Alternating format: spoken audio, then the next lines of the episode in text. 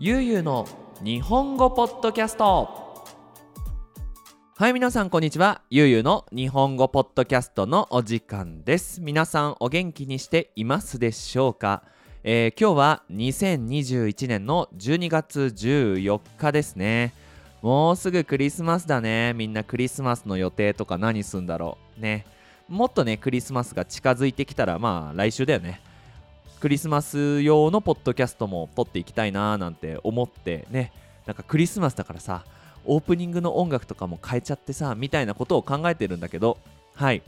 今回はねまた久しぶりにゆうゆうの日本語ポッドキャストをやっていきたいなと思っています。最近ね日本史ポッドキャストが多かったのと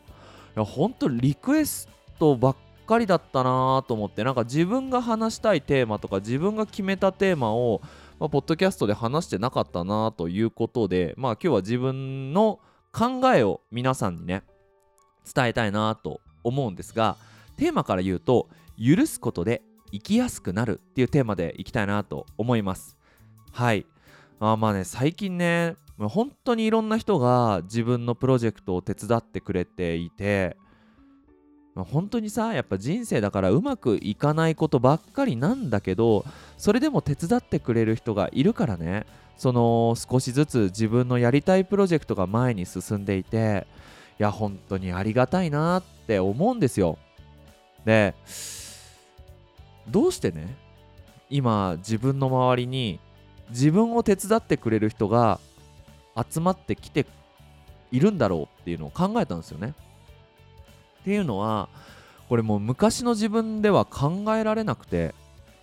本当昔は人とうまく付き合え付き そう人とうまく付き合えなかったんですよね。自信が本当になくて。本当になんか何大きい喧嘩ではないけどなんか人にイライラしてねなんか昔の同僚とかもイライラしてで家に帰ってあの妻にねニディアさんに帰ってそのニディアさんにその愚痴をね聞いてもらっていたんですよ。で気づいたんですけど最近全然人の愚痴言ってないんですよね。だからまあ何かが変わったんだろうなと思って。ということでまあ今回ねその、まあ、自分のプロジェクトを手伝ってくれている人が増えていると。であとはその人に対する愚痴が減っているっていうところから人を許すことで自分の人生はどんどん良くなるんじゃないかと思ってそれについて皆さんに話していきたいなと思っています。ちょっとねかなりオープニングトークがいつもより長くなっちゃったんですが今日もゆっくり聞いてってください。よろしくお願いします。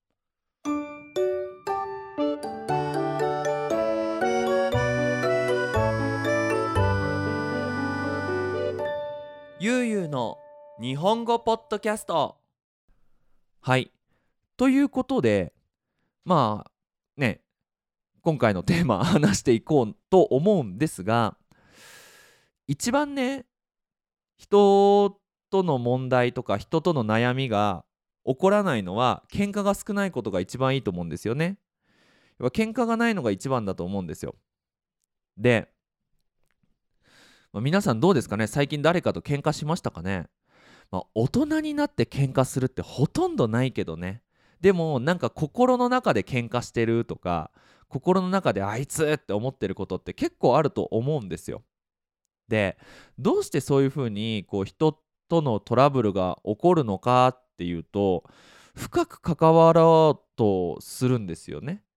深くだからすげえいい友達になろうとかすげえいい関係になろうと思うもっとその人と深くつながりたいって思うとねあのー、喧嘩するリスクが上がると思うんですよ。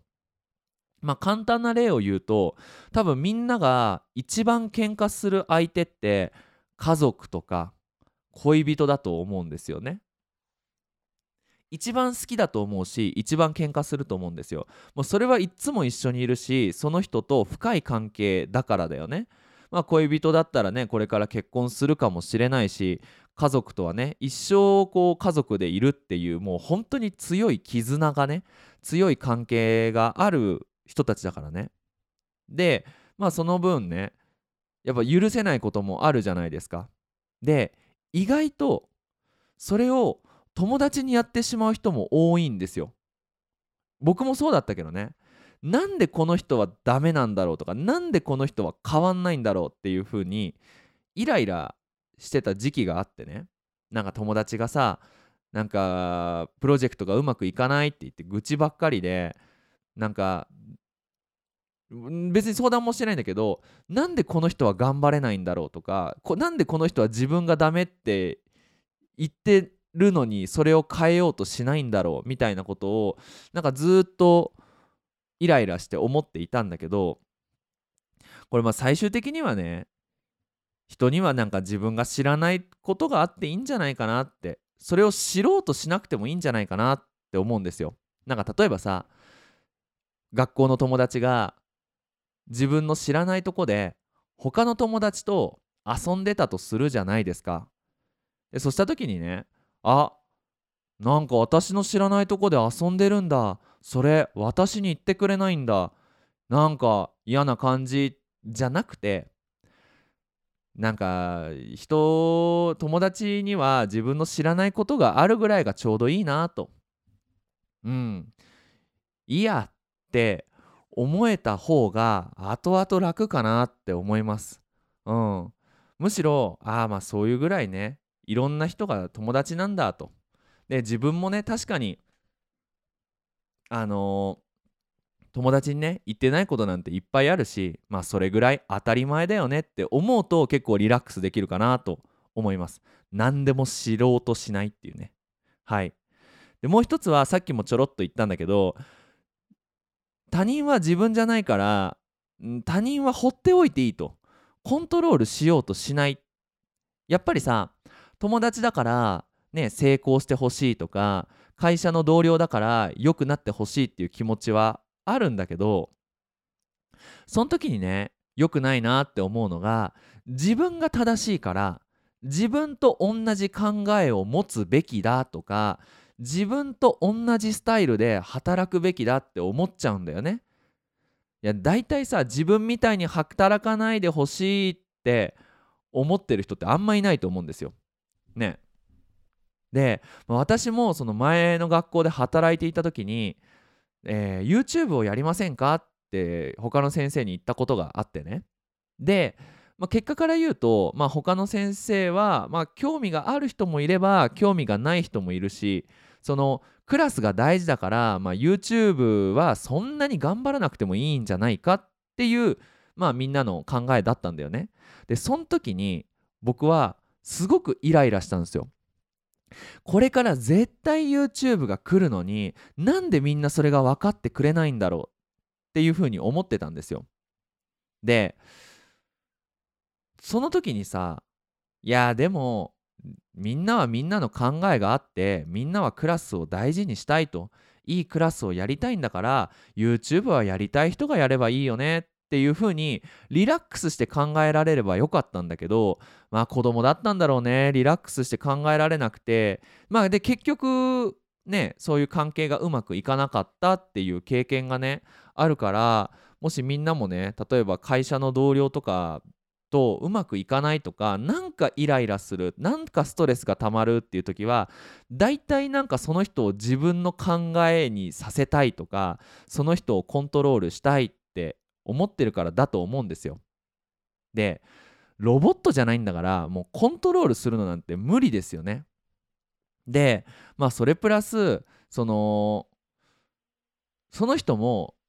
考えがあって生きてるわけじゃん何も考えてなくて生きてるわけじゃないじゃんその人も自分の知らないとこで悩んで考えてその結果こう仕事をしていたり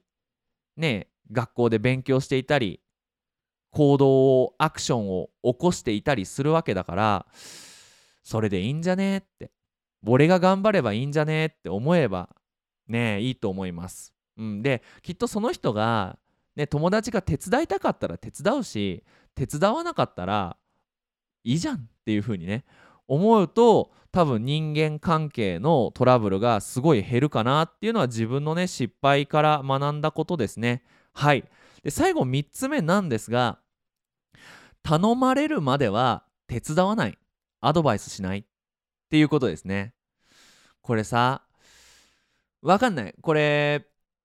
僕は他の人と比べてアイディアが出やすいと思うんですよ。もうこれ自分の強みだと思うんですね。何かやりたいなって思った時にあこれもできるあれもできるでも未来はこういうことが起きるかもしれないから今これをやった方がいい。でこういう問題が来た時にはこういうふうに考えればいいっていうふうに考えるのができるんですよ。なんか知らんけど。で、まあ、そのせいでなんでみんな考えられないんだろうって思ってよしみんなに僕の考えをアドバイスしてやろうみたいなね。まあ今もそうなんだけどこういうことをよくやるんですよ。でこういうポッドキャストでアドバイスするのはいいと思うんですよね。アドバイス聞きたい人が聞きに来てくれて多分アドバイス聞きたい人が聞き続けてくれるから。でも実際のねリアルの生活ではさ結構友達と、ね、ご飯を食べに行ったりとかさお茶を飲みに行った時になんかこういうことあったんだよねっていうさもう相談でもない。なんか最近さほんと仕事大変なんだよねっていうコメントをもらったとするじゃん。でその時に昔の自分はよくアドバイスをしていたんだよ。たんだよね。なんかえ仕事大変だったらそう何が大変なのかそのその時間のコントロールでなんとかなるのかもう仕事を変えなきゃいけないのかだからそういうふうにゆっくり考えていけば大変じゃなくなるんじゃないって言ってたんだよね。でそうするとね大体みんな疲れちゃうんですよ僕と話すとね。でその時にねなんかなんだよみんなそうやって自分の人生うまくいきたいとか言っときながら深く考えるの嫌いじゃんなんて思ってたんだけどそれは大きな間違いだったなって本当に思います。うん、だってさその人は僕が他のことをしている時間にいつもその問題と戦っているわけだから大体答えは知ってるんだよね。ででもさ人間はロボットじゃないから大変な時の気持ちをシェアして楽になりたいっていうことは悪くないことだと思うんだけどその今の気持ちをシェアして楽になりたいっていうのはアドバイスが欲しいとはまた別物なんだよね。なのでそこでアドバイスをしちゃうともうちょっとトゥーマッチになっちゃうんだよね。いやそれをねこう僕はよくやってたなと思ってなのでみんなにはやらないでほしいなってもし何々くんはどう思う？とか何々くんはこれだったらどうする？っていう風にアドバイスが欲しいよとか手伝って欲しいよって言われてから手伝えばいいのかな？って。そこはすごく気をつけなきゃいけないなと思います。で多分最近はそれができてきたんだと思います。なんかこういうプロジェクトあるんだっていう風に紹介された時にえでもこれこうやった方がいいんじゃないってアドバイスをしないでえー、そうなんだ。いいんじゃない？ってでその言っとく。でもしその人がでもさちょっとこれ大丈夫か不安なんだけどアドバイスくれないって言われたらうーんじゃあ僕はこう思うよっていう風にするといいんじゃないかなと思いました。はい。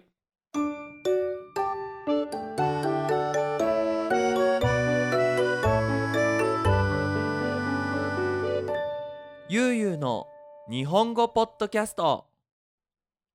はい。2つ目のテーマはですねとにかく許すっていうお話をしたいなと思います。とはいえさみんなねこうやって生きてくと喧嘩をしてしまったり人間関係のトラブルがある時ってどうしてもあるじゃないですか。で自分が気をつけていても相手が悪い時。これはね本当に気をつけなきゃいけないなって思いました。これねもう本当に1週間前だ。僕1週間に23回プールに行って泳いでるんですよ。健康のためにね。でそこのプールってまあ安いプールだから1人じゃねえ2人で1つのコースを、まあ、共有して泳ぐんですよ。だから一つのプールのコースがあったら右側1人左側1人っていう形でね。